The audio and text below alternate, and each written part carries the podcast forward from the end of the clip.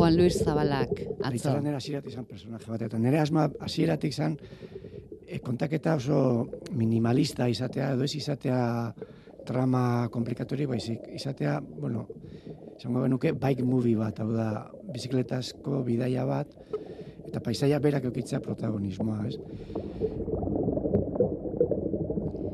Matxinek egin ditu irudiak, matxinek marraztu ditu paisaiak eta protagonistak. Denak memoriaren ibaian.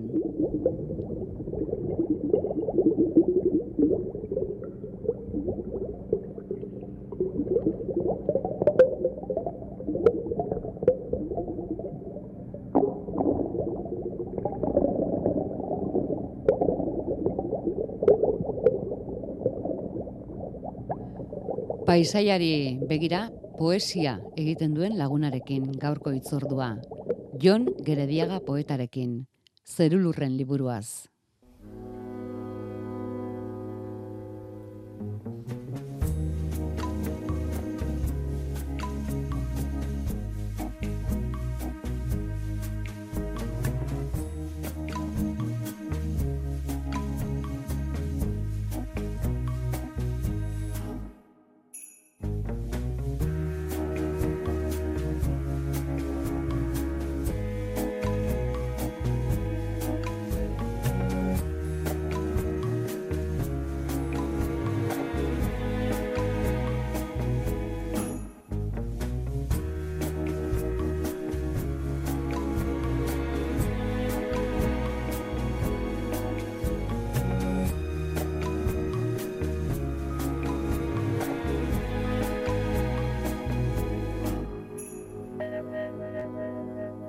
Naturatik begiak kendu ezin da, zerulurren liburua poemez bete du Jon Gerediagak.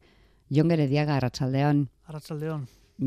Honezkero zenbat poematarako eman ote dizu naturak? e, asko, egia esan asko. E, baina ba, pentsatzen dut hori gai hori ez dala sekulan agortzen, hori hori hori hori dela irakurri nion David Hockney izeneko margolari bati, e, on, ez dakit, laro urte inguru ditu eta galdetzen ziotenea posible zen oraindik ere paisaia margostea eta bera baietz hori ez dela, hori ez da, hori etengabe ari dela aldatzen eta naiz eta e, urtaroak bueltatu egiten diren gauzak etengabe ari direla aldatzen eta gorte zina dala gai hori. Eta zuk ere bizi duzu. Bai, nik ala pentsatzen dut bai. Ea, zeruluren liburuan, ze topatzen dugun.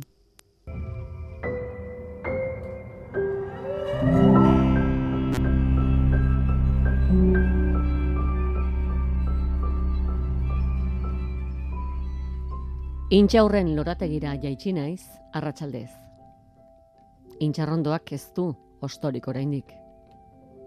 Ez dakit beste ezer. Baina hasi da belarra. Hasi dira asunak indarrez. Eta loreetan ari da argia pausatzen. Isilik egon adin, agoan elorri zuri badaukat, ark hitz egin dezan nire partez. Zer dauka ba, elorri zuriak esateko joan? Ez, bueno, elorri zuriak, eh, beste, lan, beste, beste mota askotako e, landareak eta zuaizkak ere da, agertzen dira, bakoitza badauka bere simbologia be bai, baina horrekin, oza, simbologia kontuetan sartu gabe ere, elorri zuria dauka eh, gure etxetik ikusten dela elorri zuri bat, eta eta batzutan e, hitz poetikoa bilatzea bada, e, kasi gizaki batek hitz beharrean naturak hitz egiten duenean edo, edo lortzen du lortzen duzunean elorri zuriak hitz egitea zure partez, ez? Zer nahi dut, elorri zuri bat esatea, benetan adieraztea, harrapatzea elorri zuri baten e, zera guztia hitzekin oso zaila da. Orduan, e, batzutan pentsatzen dut hitz poetikoak egin behar duena dela isildu eta naturari utzi, elorri zuriari besteak beste, ba, e, esan behar duena esaten. Mm, argi dago elorri zuria importantea dela zuretzat, ze beste poema batean zuka ari zara, bai. ari izketan. bai, bueno, bai, e, elorri zuria, mm, ba, bueno, importantea da, badauka niretzat polita da etxe alboan daukadalako bat, baina baita ere nik uste dut Euskal Poesiaren tradizioan izan duela batez ere Vitoriano Gandiagarekin e, holan presentzia handi bat. Gero guk familian ere badaukagu lotura bat arantzazurekin, bebai, arantzan, arantzasun eskondu ginen, elizan esan arantzasun e, mendialdean eskondu ginen, eta hango, hango elorriak, ez dakit, ba, bauka elorrian ere bizitza personalean alako presentzia bat, eta orduan simbolo eta e, hermeneutik eta interpretazioekin hasi beharrean e, e, elorria esaten badu da e, begien aurrean elorri, edo, edo gogoan elorri zehatz bat daukadalako. Gu hemendik aurrera gogoratuko gara elorri zuria aipatzen duzun bakoitzean zuen ezkontzarekin. Adibidez, lotura hori egingo dugu. Vale, vale. Zuk, e, esan beharrekoa poesia bidez esaten segitzen duzu.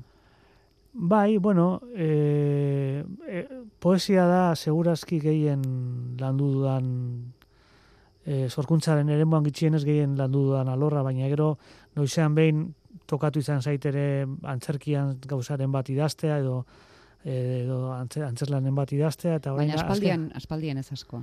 Edo? Bueno, ez pentsa, pasaren bai. urtean, bai, oraindik ez dira estrenatu, baina bai, bai agertuko dira, pentsatzen dut.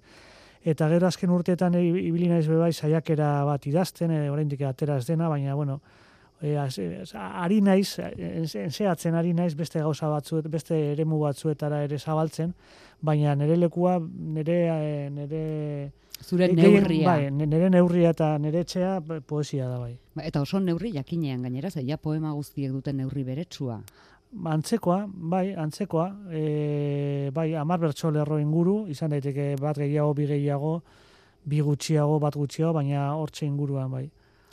Zerulurren liburua izena du, zure poesia liburuak, bai. aipatu dugu, poema ugaritan dago, zerulur kontzeptua, literalki. Bai. Jon Geredigarentzako zerulurra, zer da? Bueno, zerulurra da... Poema merezi duena izateaz gain. Bai, ba, zerulurra da esatea bezala mundua, baina e, po, itz poeti, oza, poesian hitz bakoitza dauka bere, bere pisua, bere sarma, bere bere konnotazio guztiak, eta gauza bat da esatea mundua, beste gauza da esatea unibertsoa edo natura, eta beste gauza bat da esatea zerulurrak. Porque zerulurrak esaten dozunean, ahoskatzen duzu zeru hitza, baita ere lur hitza, eta bien arte bien artean gidoitxo bat jartzen duzu, baina agertzen da zerua eta lurra eta hoien artean gertatzen da ba gure bizitza osoa. Orduan zer da zeru lurra ba inguratzen bizitza bera eta inguratzen gaituen mundua osorik e, gure gure bizitzaren estenatokia gutxi gutxi gora berat nolabait esatearren eta ali berean biziri dagoen zerbait eta guaren parte gara. Horrela horrela bizi du horrela, horrela ulertzen du nik, gero arrazoi empirikoak edo kartesiarrak esango du beste gauza bat, baina ni poet, nik poetikoki horrela ulertzen dut. Gu gara zerulurren parte eta e, igual tokatu zaigu ba zerulurren ordez hitz egitea. Haiek, osea, zuaitz batek ez du hitz egite, baina gu badaukagu ahotsa emateko aukera hori eta eta ba horretan gabiltza. Eta ahots horrek eskertua dagoela adierazten du zenbaitetan. Hala irakurri dugu bosgarren poeman adibidez.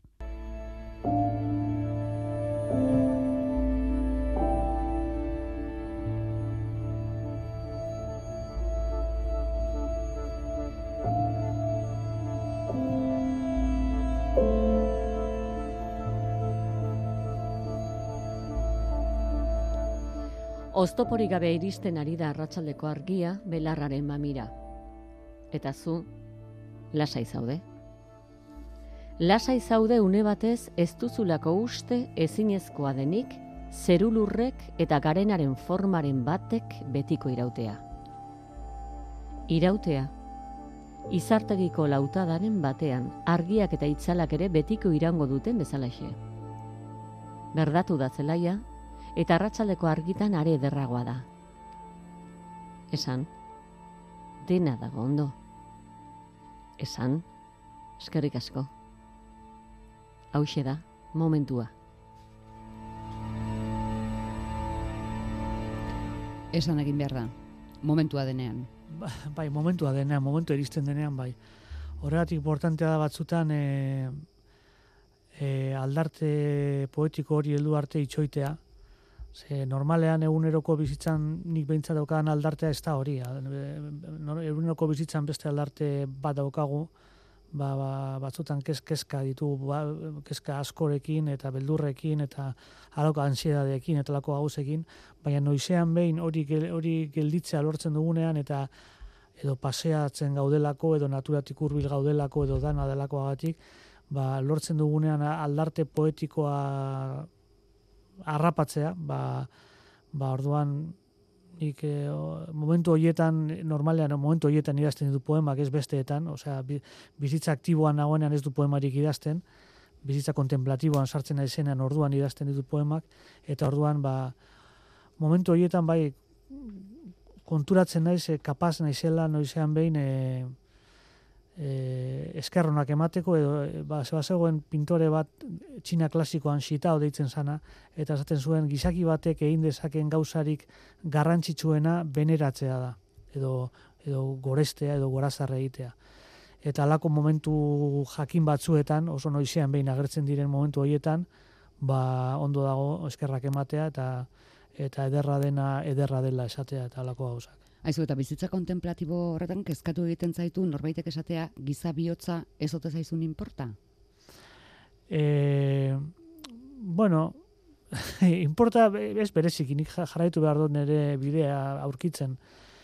Baina nik neronek batzutan pentsatzen dut e, ez ote den frivolidade bat e, naturari buruz idaztea alako sasoi makaletan, ez? Alako sasoi alako beharraldietan, ez, eta alako gerra sasoien, eta bar, baina egia esan, gerra, edozin sasoi da gerra sasoi bat, eta eta ustot zitaok ere, berak esaten zuela, e, bera, bera pinturaren e, testu inguruan esaten zuen, baina esaten zuen, pintzela hartu baino lehen, lehenengo begietatik kendu behar dala mendeak dakarren hautsa. Eta pentsatzen dut nik ere poema bat idazten dudanean, e, munduko geopolitika guztie dakartzatena hauts hori eta ansiedade eta, eta, eta, beldurren hauts hori begietatik kendu behar dela, dudala eta saiatu behar naiz munduari beste, beste bihotz begi batzuekin begiratzen. Baina zalantzak hor dira, beste batean ere, giza bihotzaren nekea edo eriotza bai. ez ikustea leporatzen dio norbaitek, bai, poetari. Bai, zalantza baino, e, ni pentsatzen dut ez dela beharrezkoa e, e, mundua dituen gauza bortitzei izen, izen esplizitua ematea. Baina horrek ez du esan nahi poeman agertzen ez direnik. E, normalean poema baten agertzen dena da gizaki bat. Eta gizaki horrek, poeta, poeta, poeta kasu honetan, poeta agertzen da, ez askotan. Gizaki horrek baditu bere kezka, baditu bere minak eta baditu bere zauriak. Eta horiek agertu, agertzen dira poema, nahi eta nahi ez. Ezin da, e, ezer ez transmititzea. Eta normalean, esan gabe ere eh, ez dakiz gertatzen ari da han eta hemen eta gerra hau hemen eta esan gabe ere poema batek harrapatu aldu ez e, ondo ez hori edo min hori edo batzutan sorion hori edo nasaitasun hori eta bar. Ez da esplizituki esan behar eta are gehiago esango nuke esan gabe esan behar dira gauza batzuk e, nik bentzak gehien estimatzen dudan hitz poetikoak gauzak esaten ditu e, oso esplizitu esan gabe iradokiz. Ba, Hori da, bai. gehien estimatzen dudan hitz poetiko, ez da, nik lortu dudan edo, ez da, gehien estimatzen, lortzea e, gustatuko litzaidekena. Ba, maitea esplizituki aipatzen duzu. Bai, hori. eh? Maiteak maitea izaten jarraitzen du. Hori bai, hori bai, merezi du ozen esatea, bai. Eta hala ere, oraindik ere maitasuna zer den ikasi behar dugu. Bai, oraindik ere, ba, hor ere horretan gauza asko sartzen dira, adibidez. Eta gero gainera, bestalde batetik, ba, e, pentsatzen dut, irakurri nahi duena ba, mendearen hautsak zer dakarren, eta ze geopolitika dauden, jo, ba, kioskoa beteta daude, aldizkariak, egunkariak, e, irratiak, telebistak, e, pentsatzen dut, egon behar, egon behar, utzi beharko dugula bai, espazioren bat, e, beste hitz baterako, eta, eta beste errealitatearen beste parte batzuetarako bai. Mm. Oraindik ere maitasuna zer den ikasi behar dugu esaten zuen horretan bizkar gainean pixu handiegia daramagula. Hmm. Erantzi duzu. Bai. Augustiari buruzko zama da? Eh, Augustia, son la Augustia? Eh, geopolitika ah, munduan bai, gertatzen ari dena, gerrak, minak. Bai, bueno, bai, bai. Edo ez ez derrigorrez. E, ez dakit, ba, dena daukagu samaren bat, edo beste hori e, balerdi, balerdi kantatzen zuen, eta gero ruperre kantatzen zuen, zu, nan, zu non, non daukazu zauria, ez?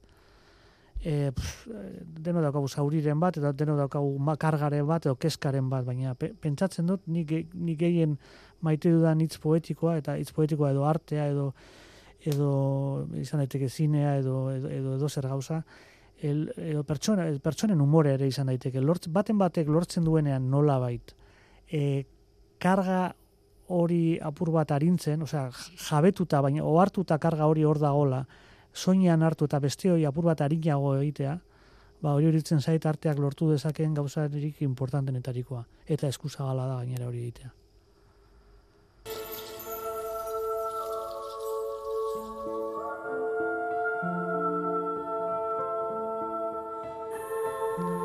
Emakume, zure gorputzak zuait zahar zahar baten tolesturak eta sakonera ditu.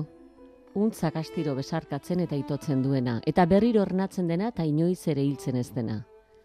Ai, bai, zuk badakizu hori existitzen dela. Zuaitz, hilezine.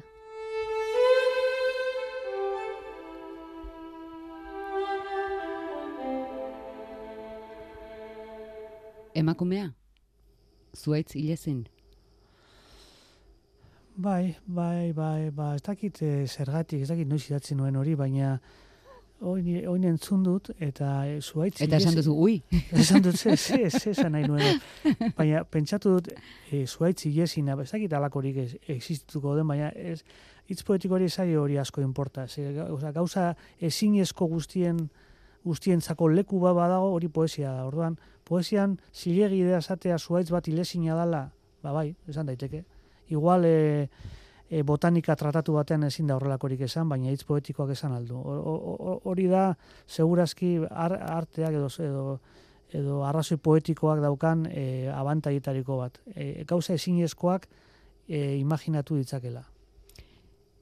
Zure hitz poetikoak esan dezaken bezala hogeita zazpigarrenean, orain ere zurea naiz, ama, emazte, alaba, arreba, eta hmm. maite dut zure natura ugaria. Hmm. Bai.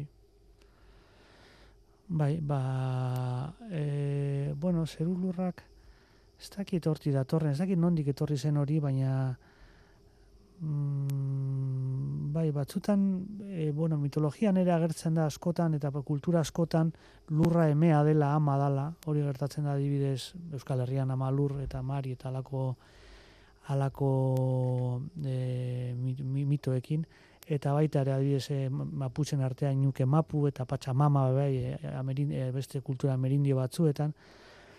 Eta hor, pentsatzen dut dela printzipio, emakumezko printzipio bat, printzipio mitologiko bat, eta hor sartzen dira e, bai arrebak edo amak edo, edo berdin zaitu demazteak edo eskalagunak edo, osea, printzipio femeninoaren, pre, emakumezkoaren printzipioari buruzko poema dala, eta gero ze, ze familia, familian ze leku okupatzen duen emakume batek edo besteak edo, edo lagun artean, hori beste gauza bada. Batzutan po, e, poesiak badauka e, mitotik zerbait, edo, edo nik egin, nik estimatzen dudan poesia badauka mitotik zerbait, badauka bai otoitzetik zerbait, segurazki badauka, esango nuke literaturatik zerbait, baina esaten bai date bakarri literatura da, ez nago zer oso hor. Bauka hor, erdi filosofia, erdi mitologia, erdi literatura, erdi pintura, erdi ze hori, na, bide gurutze horretan ikusten dut nik poesia e, erosoen dagoela. Eta eta orduan hor ama arreba alaba horretanak esaten ditudanean ari naiz e, emakumezkoaren printzipio mitologikoari buruz. Poesia liburua, gaur ezagutzen ari garen zure poesia liburua, bi ataletan banatu duzu. Mm. Zoeren izenak izena du lenda bizikoak, bai. olerkarien liburua da bai. bigarrena. Bai, e, ez dago, ez pentsa dagoela aldea undia, beste, beste bi ataloien artea, baina nik esango nuke lehenengoan, zoeda e, izgereko bat, e, nik Karl Kerenji izan, izeneko e, pentsalari bat irakurri nion, eta zoeda esan nahi du e, natura, baina natura zuntzi ezina denean. Osea, badago beste izgerreko bat bios, esaten dena biografia eta, bi, eta biologia, eta itzoi guztiek horti datoz, eta bios hori badauka biografiak bezala, ba, hasi eta buka egiten den bizitza baten e, konnotazioa. Baina zoe, badago beste izgerreko bat, e, zoe, dana, eta hori e, kerenjik esaten dutala, bizitza zuntzi ezina denean, behin eta berriz e, sortu eta hil eta sortu egiten denean etengabe eta eta bar. Eta arduan, e, da beste izen bat, natura esateko edo zerulurrak esateko eta bar, eta izenak da, ba, beste zoe izen bat den bezala eta zerulurra beste izen bat den bezala eta natura beste izen bat den bezala, ba, lehenengo ataleko poema hori guztiek, arakatzen dute norma, e, gutxi gora bera, zoe edo natura horrek hartzen dituen bestelako izen posible guztiak. Eta ulertuta, e, gadamer filosofoak esaten duen bezala, hitz poetikoa badala neurri batean gauzen izen egokia aurkitzeko alegina, alegina. Orduan, lehenengo atal horretan naturaren izenak edo zoeren izen ezberdinak bilatzen ditut, eta bigarren atalean e, olerkarien liburuan, segurazi gauza berbera egiten dut, hau da natura jartzen dut erdigunean berriro, baina ora, bigarren atal horretan e, e, gehiago agertzen da naturari begira dagoen pertsonaren figura. Hau da, honetan olerkariaren figura, baina olerkari diogunean gizakia sari gara, porque olerkaria gizaki bada. Orduan, e, presente egiten, egiten denean e, gizakia modu esplizituago batean, e, e, orduan hori bigarren partean sartu dut. eta olerkarien liburua ditu diot, pentsatzen dudalako e, gauzei, gauzen izen egokia bilatzeko ohitura daukaten, daukatenek, olerkariak tarteak tartea, baina ongo beste batzuk ere bai, e, aurkituko dutela bigarren parte hori agian bere ogibidearen zenbait e, gauza ezagun edo oi hartzun edo ezagun egingo zaizkion hitz eta irudi batzuk aurkituko dituztela hor. Ez dugu kontatu joan zenbat aldiz agertzen den mina hitza. Mina? Bai. Mina, ja. Ba, ni bez, ez dut kontatu, ez dakit zenbat, zenbat aldiz, zenbat aldiz. Eta ez daukazu irudipena? Ez, ez dakit, ez dakit, badakit, eh, agertuko dala, segurazki, baina, bai, agertuko da. Begira, ba. azkarra bagina kontatzen esango nizuke, momentu batean irakurriko ditugu, baina. ez, bai, bai, agertuko da, baina azkar agertu behar da, osea, normalean, ni pentsatzen dute poema baten, esa, poema baten kasi ambizioa da da dena sartzea. Existiz, existentzia duen guztia sartzea. Eta orduan sartzen baldin badozu bakarrik e, biziposa ematen duen partea, dela de elorri zuri bat edo dela e, ereinotz bat, hor, ose zer erren geratzen dala. Eta errealitatea ez da alde bakarrekoa. E, normalean gauza guztia daukate aurkia eta ifrentzua. Orduan, agertu behar da itzalen bat. E, min hitza izan daiteke, izan daiteke beste haren beste izenen bat, baina e, hitz poetikoa baldin badauka zerulurrak eta den guztia poema batean biltzeko eta poema batean labur biltzeko ambizio hori orduan mina, par, mina agertu behar da. Minaren itzal bat, itzalen bat agertu behar da eskaini ere denei zaurituei bai. eskaini diezu. Bai, bai, ala. Bai, hori, zu non zauria non daukazu esa katatzen zuen, ez? Ruperrek eta esan du belardi balerdi balerdi bat. Deno daukagu zauriren bat. Gauza da jakitea non, nola eta batez ere nola arindu ba zauri horrek ematen digun mina. Nik adibidez badakit gauza batzuk egin eskero, eh adibidez paseatu edo edo edo ibili apur bat askar edo edo naturatik hurbil egon edo batzutan gelditu eta naturari begiratu eta poema bat idatzi. Beste batzutan lan eh, lan osea idatzi beste gauza bat idatzi baina oso oso konzentratu egon edo edo liburu on bat irakurri. Lako gauza batzuk arintzen dute zauri horrek ematen duen mina. Ez du igual ez du poesiak zauri hori sendatzen baina mina apur bat baretu egiten du. Eta orduan pentsatu nuen ba liburu osea liburuan agertzen diren poema hauek hobeto ulertzen direla zauri horrek eh, min ematen digunean eta nolabait zauri zauriren bat deno daukagunez gutxi gora bera ba denoi esan beharrean ba hori hori jarri nuen pentsatuz deno daukagula zauriren bat baina batzutan min gehiago sentitzen dugunean hobeto ulertuko ditugula edo gehiago gozatuko ditugula poema hauek. E, hori da nire nire ambizioa ez dakit hori lortzen dudan edo ez. Horregatik zaurituei. Bai. Hitz poetikoa aginduak emateko ere erabiltzen badaki poetak, badakizu jon ireki leioa maitea, Ah. irten lurreko lorategietara, zahartu gaitezen astiro, Bai, emaidazu besarkada bat orain, bai, bai, bai. eta alaxe dator urrengoan ere.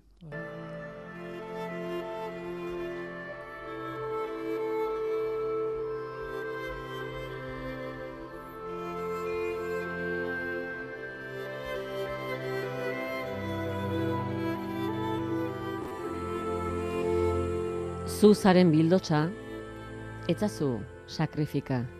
Ez laino trinko batek ezkutatzen duenean zerua. Etzaite, bakartu. Ez isildu. Ez joan, ez abiatu berriro basamorturako bidean. Sinetxi behar duzu. Zure lana, ez da bukatu. Mandamentu zahar baten pixua daramatzu fruta arbolek ez dituzte oraindik lehenago lore zuri eta osto xamurrak bereskuratu? Ondo gorde opari handia. Ez galdu.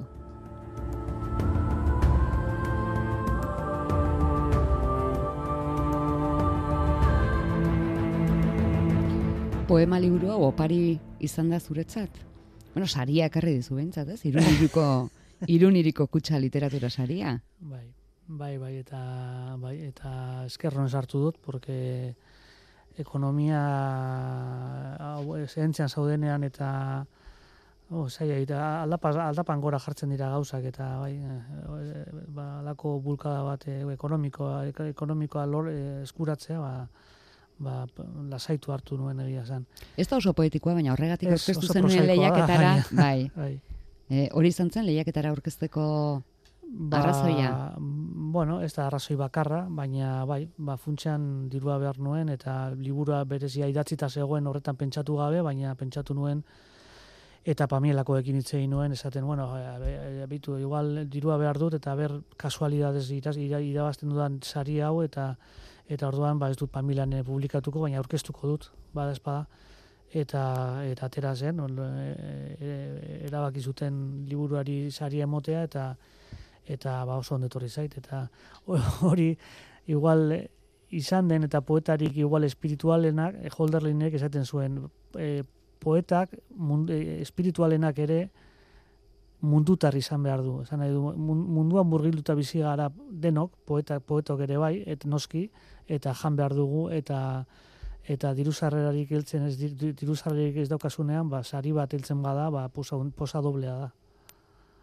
Askoz ere poetikoagoa da, eta ez da gezurra idaztea bera ere opari badela. Ah, bai, hori noski. Hori hori holan da. Ez da ez dakit opari bade, baina niretzako da be- behar bat, behar bat nik behar dut da nire mu- munduan egoteko modua da, niretzako importantea da. Nik eh, behar dut eh, po- poemak idatzi.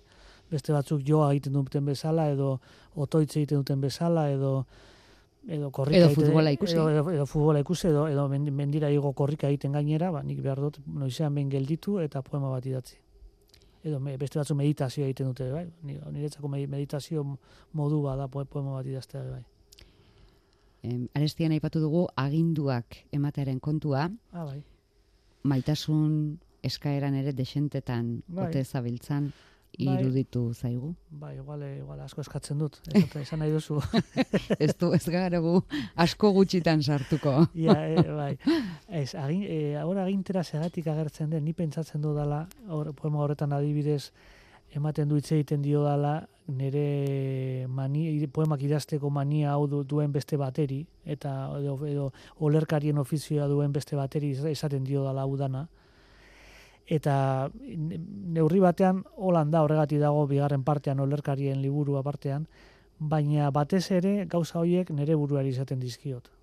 Ja, zara zeu zeure buruari bai, bai, esaten. Bai, bai, bai, Jon, e, altza hortik eta ir, irten kalera eta eman paseo bat eta etzazu txorakeririk egin naiz eta zerua goibel egon gaur eta Jon benga eta bai, hori nire buruari esaten diot eta badakit hitza juntatzen duten osea, poemen bila dabiltzan askok, e, edo batzuk gutxienez, askok ez, igual askok izan dut, eta ez da, batzuk, ba, ulertuko dutela bereziki ondo, ba, e, edo, edo, edo esako nuke zauri bat daukat, daukaten, daukat, daukan edonork, batzutan esaten diola bere buruari olako gauzak, ez agintera erabiliz, eh, bena, altza eta altza burua eta olako zerbait da.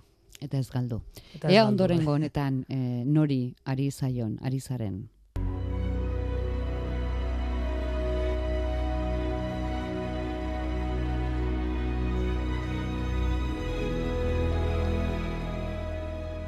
Bukatu dituzu amabilanak.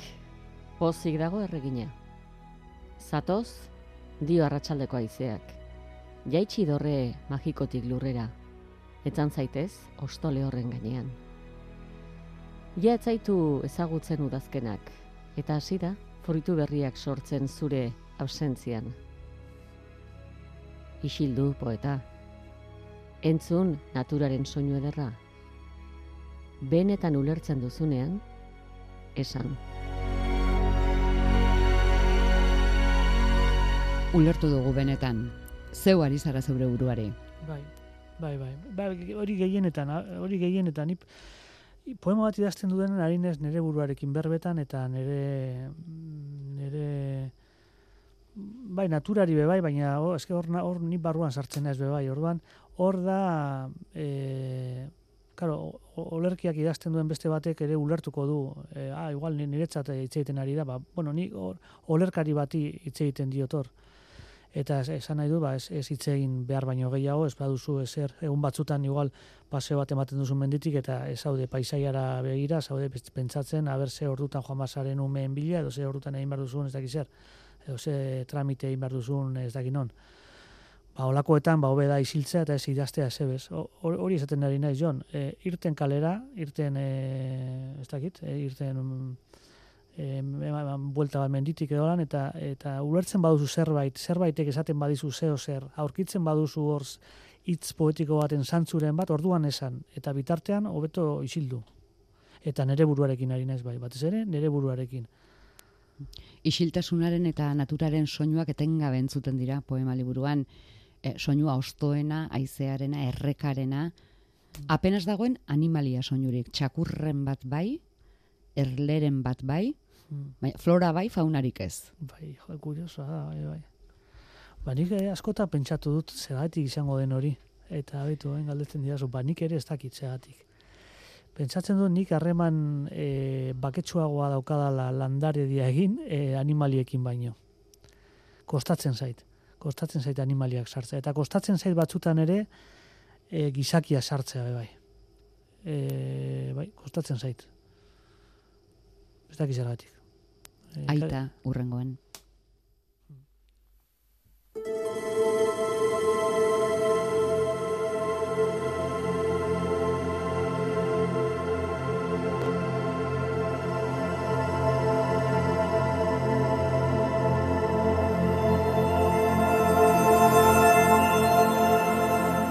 Aita, nire ametsa patata ereitea zen. Eta ama eta arreba pozik ikustea udazkeneko arratsalde batez. Zerua oskorritzen hasten zenean. Eta oraindik ere txoria pausatzen da pikonduan, beste arbol askoren artean. Eta zure bilobek maite dute zuk egindako zeru lerretan jolastea. Besterik ez du desio. Nire eskuak betikotu nahi du zure baratze isila.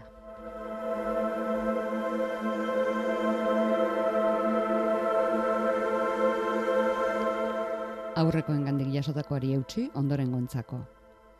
Bai, hor bai, hor, bai, hor, e, e, igual baten bate pentsatuko du, bai, pentsa daiteke igual e, badaukala gogoa aitaren baratzean lan egiteko eta eskuan aitzurra hartzeko eta bar, baina ez da, ez da ere zerta, ez, da- testualki hartu behar, ez, ez, pentsatzen dut e, baratzi isil bat edo aurrekoek orokorrean aitak edo aurrekoek utzitakoa betikotzeko ere poesiak baduela aitzur baten forma hartzeko aukera, ez? Ai- Aitzur simboliko bat hartzeko, e, simboliko bat izateko e, aukera duela. Eta orduan betikotzea ba, poesiaren bidez ba, gure aurrekoek utzitakoa eta bar. Ez da aita ageri den poema bakarra. Ez, ez, beste, besteren baten ere agertzen da, ama ere agertzen da, beste pare baten, agertzen dira, pentsatzen dut alabak ere bai, eta emaztea, eta, bueno, ba, agertzen dira. O, Gero, eh, horrek ez dauka holan, bereziki holan, e, osea, ez da zehatz hartu behar e, aita, ez da gizer, ez, ba, orokorrean. Ja, da patata ereitearen abezela, ez? Bai, ez da... ez da aita, aitaren, aitaren printzipioa, amaren printzipioa, e, e, alabak, e, aizpak, e, bueno, aita eta ama deno daukagu aita edo amaren bat, bizirik edo hirik, edo esan nahi dut, amaren bat behintzat deno daukagu, eta, bueno, hori universala da, ez du zertan izan behar nere ama edo nere aita, ez? Bueno, jende gehiago ere bai, ondorengo poema. Bai.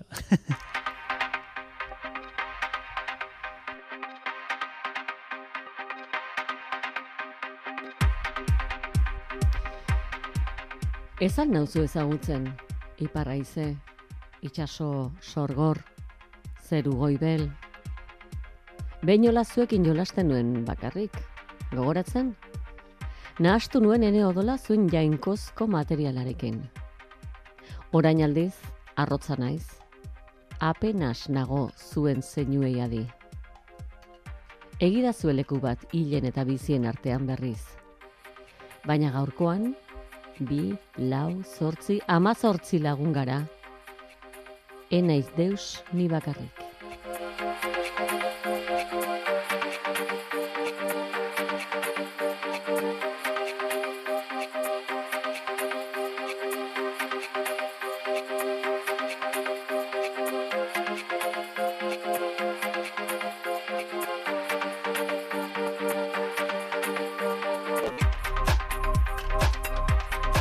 Kuadrilla osatuta. Ama zortzi. Bai. Ba, bueno, poema bat idaztea printzipioz nahiko ariketa bakartia da, hori mm, gauza jakina da, ez? Baina batzutan ere kontura, bueno, e, egia esan, lehenik eta bine esan behar dut, ni poema bat idazten dudanean, normalean naturari begira nagoela aldarte berezi batekin, eta zai, kostatzen zait momentu horietan bakarri sentitzea. Kostatu egiten zait, aldarte berezi hori agertzen denean, oso noizean behin agertzen den aldarte hori daukadanean, e, e, sentitzen dudalako inguruko mundua eta inguruko bizitza, ba hori biziri dago, dana biziri dagoela, ez? Eta orduan hor bakarri sentitzea zaila dala. Baina bestela, idaztea orokorrean ariketa bakartia da eta bat, eta askotan gehienetan munduan poesia baino gauza importanteagoa daude eta bada, ba hori, ba, giza loturak eta maitasunak eta eta zentzu zabalean kuadrilla bat, ez? Laguna, familia, dena dalakoa. Jon, azalerako aukeratu dizuten landarea zein da? Ereinotza edo erramua. Mm. Bai, hori agertzen da poema batzuetan be bai, eta gu, gu hartzantan bizi gara, Bilbon, eta inguruan ereinotz asko dago, basatiak, bere azten dira, eta poemetan beraz agertzen dira ba haiei begira uten naizelako batzutan beste batzutan ba adibidez eh, lehen lehen poeman agertzen den elorri zuriari eta bar baina ereinotz asko dago eh, hartzandan eta eta gainera hor ere badago bere simbologia bat ez? Ereinotzaren edo erramuaren simbologia e, gre, antzinako greziati dator eta eta adibidez kristautasunak ere e, e, bere egiten du ereinotzaren e, santutasuna nolabait eta gainera hitz aldate aldatzen da lehen ere inotza sana gero erramu bihurtzen da ez dakiz zer. Eta badauka simbologia bat baina berriz diot agertzen bada erramu bat poemaren baten izango da erramu bat ikus, edo ere bat ikusten ari naizelako momentu horretan. Orduan gero simboloa simbolikoki ere aberatsa baldin bada irudi hori ba hobeto.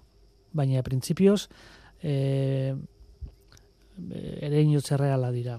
Arrazoia da, haren kontemplazioa. Bai, haren kontemplazioa, bai, bai, egia, egia, egia dira, egia askoa dira, benetazkoa dira. Ba, elorri zuri zasitakoa erenotzez amaituko dugu, segi dezazula, Jon, lagun arte, zure lagun artean, zure hitz poetikoaren konpainian, guk zeru lurren liburu itxi egingo dugu, beste norbaitek ireki dezan. Oso ondo, eskerrik asko. Jon gere diaga eskerrik asko zuri, eta ondo segi. Berdin.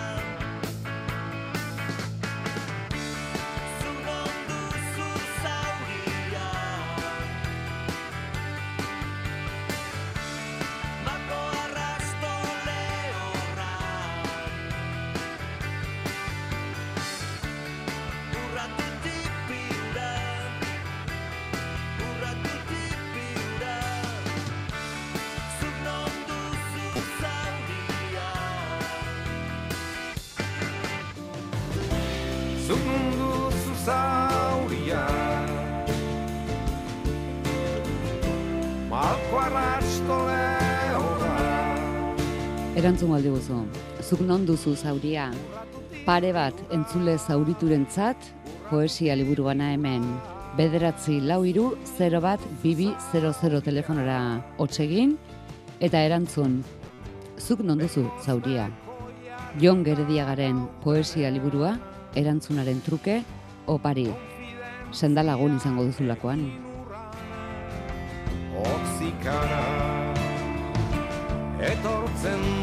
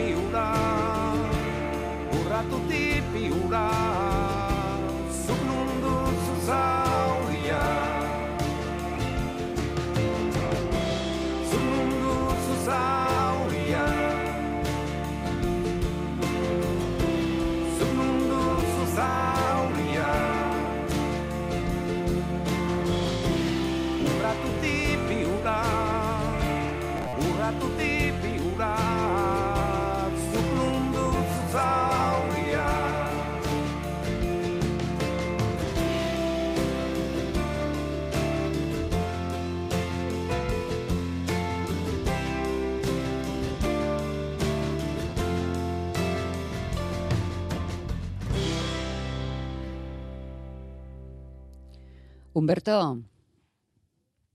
Arratsaldeon, Bai, esan.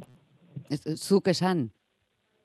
Ah, e, e, e, zer da, e, erantzunen diote e, galdera? Berriro egingo dizut galdera nahi baduzu, kantuan ez baduzu nahikotan entzun. Zuk non duzu zauria, Humberto? Uf, Ba, ondo sakonean dago hori antza. e, bai, sarritean bihotzien, bai. Hmm. Bakarra?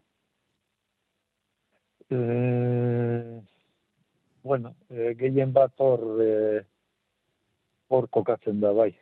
Gehiago begon litezke, baina, bueno, hor deko epizentzua. zuk uste poesiak senda dezakela?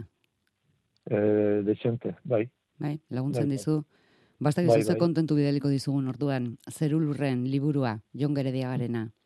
Ea, sendatu ezpada ere, baretzen diren, zauri horiek. Vale. Vale, Eskerrik asko horregoteagatik, Humberto. bai. Agur. Balda beste zaurituren bat. Beste ale bat ere badaukagu. Bederatzi lau iru, 0 bat, bibi, 00. Oso